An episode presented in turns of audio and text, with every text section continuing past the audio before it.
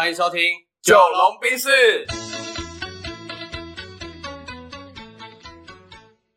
我是九零后我。是阿龙。那这一集呢，要来选什么料？这集上次你问了我财务上的建议嘛？对啊那我觉得礼尚往来，嗯，我想要帮大家问问看，就是如果你想要从事讲话相关的工作，特别是 maybe 讲者啊，嗯，然后讲师啊或主持，你建议大家可以从什么地方着手？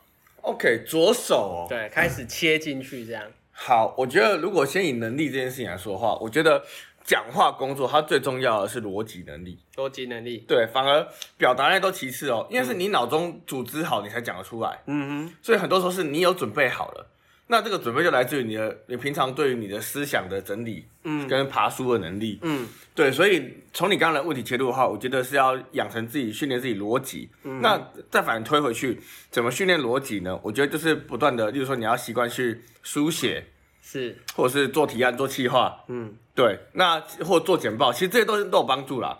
因为你在书写啊、做这些简报啊、提案啊、企划的过程中，其实就在整理自己的想法。嗯，其实这些逻辑，呃，有的人觉得听起来很空洞，但实际上我觉得逻辑它如果比较简单的举例来说，就是你在讲一件事情的时候，能不能有顺序，对对对。一二三四五，对。然后那一里面能不能有一之一、一之二，对。然后能不能自上而下或自下而上，对。对，就是逻辑其实就是这样的意思，对。能不能让它按照顺序，然后呃让大家可以很快速的知道你到底在讲什么事情，对对对。所以例如说二可能就是跟一有关，嗯对，然后三可能是去反驳一，嗯。就是没做一难道会怎样嘛？嗯嗯嗯，对对对，然后四可能就是实际案例，就你会让人家觉得，哎，这个是是是很多面向，可是又是有逻辑性嗯，它是层层关联，然后不断的在一个主轴上用各个角度去呃触类旁通。对，所以你如果是以讲话为生的工作，你嗯。你的那个你在表达的时候哦，你脑中一定要对这个主题的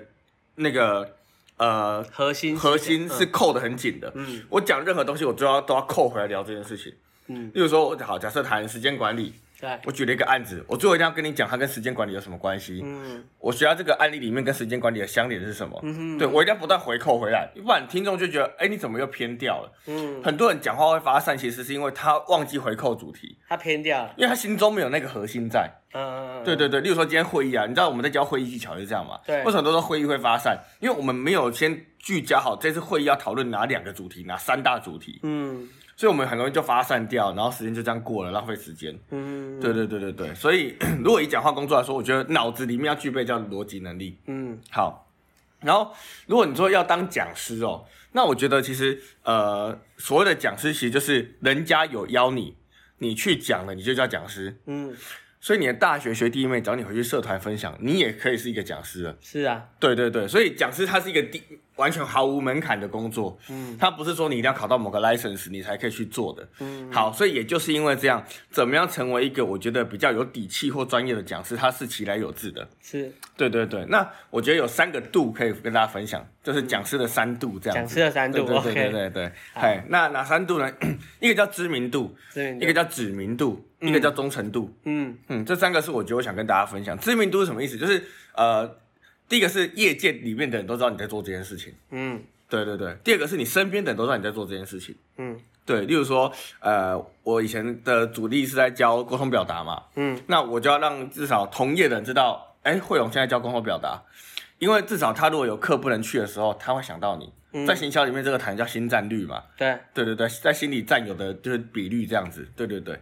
然后第二个是让身边人知道你，例如说，我可能身边有些人他在当国小老师、国中老师、高中老师，嗯。他们教师也许需要请一个教学表达老师，那也许就会想到我，嗯。因为我觉得在开拓自己的工作这件事情哦，一一开始让大家知道你有在做这件事很重要。嗯。对，那我说这个知名度并不是一定是什么网络上的什么你的自媒体曝光声量一定要超高，不是那种。对，然后第二个叫指名度啦，也就是说你开始跟某些不管是单位合作之后啊，对，人家觉得，哎、你上得超棒的，所以就是回购，对，下次这个主题指定还是要你。嗯。比如说，哎、职场沟通议题找了慧龙老师，嗯。哦，今天讲完之后学生的回应真的超级好，我决定再继续找他。，OK OK，，对对对对对，那这个就叫指名度，嗯。嗨，他几乎不会想要再找别人，嗯哼，嗨，好，然后呃，这个就是讲到我跟那个高平澎东的劳动力发展署的这个分部，它底下有一支叫做 YS 青年职涯发展中心。嗯对，那我跟他们合作就有点像这样子，就是有一次刚好我临危救命去帮他们去一个国中演讲，，OK，对对对，然后就算是成效蛮好的。嗯然后他们就说，哎、他们很少看到老师可以驾驭大型演讲，驾驭的这么好，嗯，所以他们后来连续又邀约了我大概四五场，就再去讲课这样。，对，然后是类似主题这样，因为他们知道大型演讲加指甲主题找我绝对是稳的，嗯那这个就是知名度，嗯。对。好，第三个叫忠诚度，嗯，那这个忠诚度的意思就是说，只要是你，不管任何主题都好，嗯。那这个是最，我觉得是最高端的，嗯。对对对，因为这个对对方这个窗口跟单位，他已经信任你，信任到啊，OK 啦，慧龙老师出来就是没有问题的。嗯对，那像我跟台南大学或台东大学合作，就有点像是这样子。第一年的时候呢，我就是先让他们知道嘛，我在教这样的课，然后我持续去服务第一年。对，那第二年他们就指定相同类型的计划的课程，就要继续找我。那像台南大学第三年的课程，他是怎么包的？以前都是包领导力的主题给我，对，对，就是呃一场讲一场大讲座，五场小讲座，再加两场工作坊，嗯全部包给我这样。好，那什么叫忠诚度哈？后来台南大学那个承办老师啊，他就跟我说，哎，辉老师，我们明年呢有一个一整年的年度培训，你领导力是一个系列，那一整年就是三个系列，那可不可以麻烦你就是帮我上这三个系列？嗯，哎，他我根本不知道后面两个系列是什么他说哦，后面后面两个系列叫批判思考跟那个呃时间管理。就他觉得你应该可以胜任，所以他就是不很放心的交给你做这样。对对对对对对对，然后我就跟他说，哎、我因为那个时间管理哈，我不是这么擅长啦，哦、嗯因为本身的时间管理没那么的优秀，嘿嘿嘿，那我就帮你推荐其他老师。OK，他说好，老师你推荐的我都信任。嗯，对，但这个也是一种忠诚度的展现。是，对，所以 其实这类推到任何工作了，我觉得做任何工作都是你能不能让大家从知道你变成爱上你，嗯对，到最后是对你无法自拔。嗯，对对，我觉得这个是一个你在做工作一一定要有的需求。那如果你是一个假狼逃呃，假设你是一个假狼逃楼的员工，最后一个阶段就是你就算要离职，你主管还愿意帮你写推荐信，嗯，这个就是我觉得很棒的，就是主管对你的类似忠诚度的概念啦。对，对，好，所以回过来我我这份工作哈，要怎么做呢？其实我觉得从最难的其实是从那个知名度到指名度的过程。嗯对，因为呃，你让大家愿意给你第一次机会，这个很容易，可是你让大家愿意回购很难。嗯对，因为市面上每年都有这么多管顾在推荐讲师，每年这么老师这么多老师毛遂自荐，但他凭什么要找你？对，所以我觉得从知名度到知名度的过程中，你要学的事情叫做让学生或者是让课程的氛围好，嗯，然后让他稍微有点收获。嗯嗯，对，那我觉得，尤其是在学生市场的教学就是这样子啦，就是一定要让学生喜欢你，然后让他觉得这个老师不一样，然后老师讲的东西是有收获的。对，对，这个就会有一个很大的差异点，因为很多老师都是直线性的，就是铺成他的课程。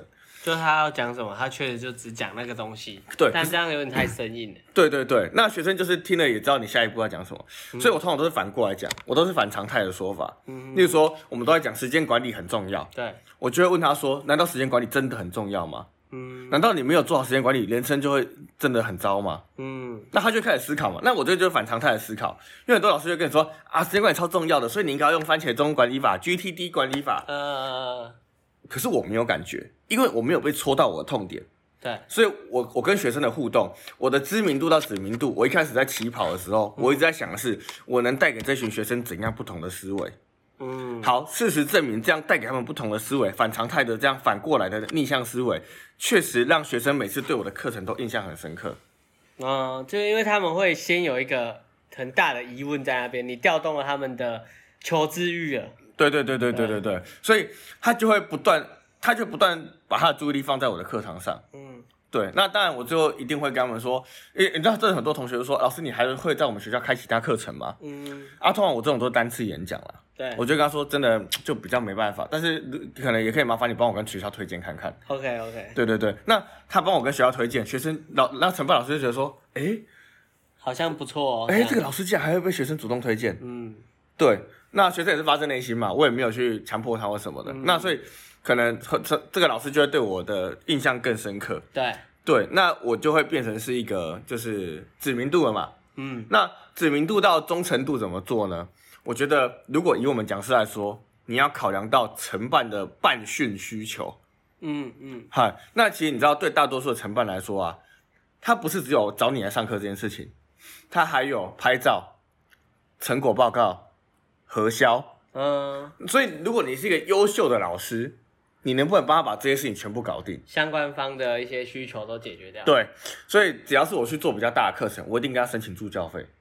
然后帮他把一些呃要打杂的事情都处理好，对，所以这个老师他只要开头邀约我，跟结束结案就好。就中间你都帮他处理好了，我的我的助理，我的助教会拍照，嗯我的助教会帮他做成果报告的统计、问卷的统计，对，然后什么什么全部帮他做好。所以我会先问他他需要什么，嗯，格式都先给我。了解，对，那老实说，如果你这个老师可以帮他解决不止学生的学习需求，还可以解决他个人的承办业务需求，那他绝对就是粘着度极高。对啊，因为他没有不找你的理由啊，而你上课又上的不错，然后你我我找你我又轻松，而且又在计划运用的费用内。它就是附加服务的概念，对对对对对，嘿，那当然我会让这助教功能最大化，例如说我也会让这助教去上一点课，嗯，对，让他不是纯粹的行政助教功能，因为我在想的是，我能不能用一个雪球滚更大的雪球？如果可以让这个助教他来同时，除了帮我做行政之外，还可以做一点教学的累积，是不是哪一天他就可以变成是你的伙伴呢？对，就变成教学伙伴了这样子。嗯对，所以我觉得这就像你一直在教提醒我的一个观念，就是你做每件事情，你都在想是他怎么样能把资源最大化，对啊，怎么样让每个雪球可以互滚，然后大家一起把这个局给做做大。嗯没错，没错，没错，没错。好，所以这是讲师的三度嘛。那接下来我我要讲讲师的二力，二力三度二力。OK，对，力是力道的力，一个叫提案力，因为很多老师他都是被动的，那很多老师他主动去提案之后也不会有成果，嗯，因为你没有让人家看到你的教学价值是什么。对，因为其实我觉得很多时候啊，你的提案不是把教学大纲写好，把学生的评价贴上去，把上课的照片放上去之后，就就是一个提案了。我觉得一个优秀的提案是能做到问题的探测，还有做教学方案的拟定。就你这个教育这个教学到底可以带来什么，你能解决他什么问题？然后解决什么问题？对，然后你能针对针对这群族群的轮廓去提供怎样的解决方法？所以有一点点克制化的概念。对对对，所以我觉得一个老师优秀的提案，当然他会有一些模组化、比较常态性的课程模组跟提案，可是你一定要跟针对每个学校、每个地方的不同、每个族群的不同做一。些差异调配，没错没错，就像我们以前学生时代写公关信，你前你的头尾都是一样，但中间那一段会不一样。啊，它它会让人家看起来不会那么死板呢、对对对对对对对那我觉得提案重要就是你要让人家觉得他付这笔钱很划算。没错，对对对对对，嘿，所以这个是我觉得呃蛮关键的，因为很多时候你提案写得好吼，你的生活也比较轻松。嗯我一样去台东讲三个小时的课，我能不能透过提案的方式变成九个小时？嗯，我一样去台东的时间其实没什么差哦，当天晚上八点到台南，哎、应该说台对，然后跟隔天中午到台南，其实那个疲累程度差不多，而且搞不好中午到台南还比较轻松。嗯对，可是我的时速却多多我六小时，嗯那以台湾的行政院工地价格来说，就多了一万二。嗯，对，所以一个好的提案可以让这个老师的时间价值发挥更大的效果。好，所以这个是提案力的部分。嗯，接下来第第二个是呃业务力的部分。业务力，人家说，哎，这个一个老师吼，就是还要去跟人家推销自己，这样感觉有点拉不下脸。嗯对，那我所以我觉得什么叫业务哦，其实就是呃让人家对你的呃专业买单。对，怎么说呢？好，通常例如说我去演讲的时候，呃，我我的真实的想法跟我的说法都是一致的，就是我会说，哎、老师，我觉得我们之后可以讨论看看有没有除了两个小时以外的课程合作方式，因为今天可以感觉出来同学的反应应该算蛮喜欢的。哦，对但是是让他再去挖掘他不一样的需求。对，因为我就跟他说，老实讲，两个小时来，我就是激励完他，或者是让他很有感觉之后，我就走了，他这辈子与我再也无关。嗯对，然后我就领着我讲师会走。可是我觉得更大的帮助是我能不能陪更长期的陪伴他。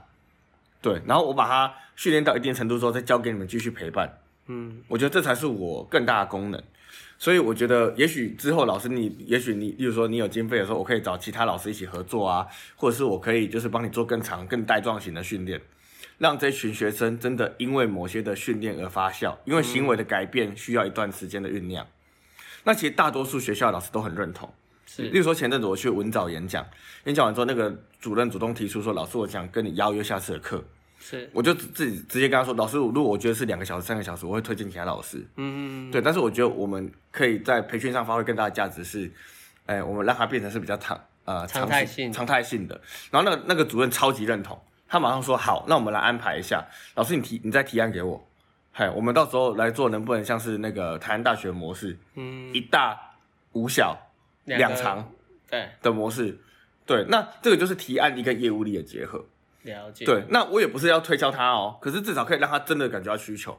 所以其实我觉得一个厉害的讲师，真的绝对都还是洞察学生跟承办方的需求。嗯然后你怎么透过你自己个人的专业去提升对方，也解决对方的需求。嗯，对对对对对，所以其实我觉得大家可能一开始会更想要了解说，哎，讲师他他他需要什么技能？然后我们刚刚一开始介绍最重要的就是逻辑，但后面反而没有去讲太多，例如说你的表达方式各种，因为其实呃我们两个认同的，或者是我们自己心里想的，反而就是觉得说大家的表达都是不一样的，那每个人都有不一样的特色，你只要逻辑好，你不管怎么讲。只要大家听得懂，那就成立。反而是你当身为讲师之后，你后续需要具备的一些呃差异化在哪里？没错没错没错。你的三度、你的二力，如果能做得好的话，你其实这个讲师是更呃完整的一个功能，对啊对啊对啊对啊。才能好好的活下去。这样因为这个就很像我们前几集讲到以终为始嘛，你一定要知道你的讲师生涯怎么经营，是你再回来去精进你的单一专业，例如说表达力、简报力等等的，这样个会更好。对，这样才会更好。没错没错没错。嗯好啊，那希望我们这一集对后面有想要成为讲师的听众能有帮助。，OK，我也希望。好啊，OK，那我确认时间差不多，就先聊到这边喽。OK，好拜拜拜拜。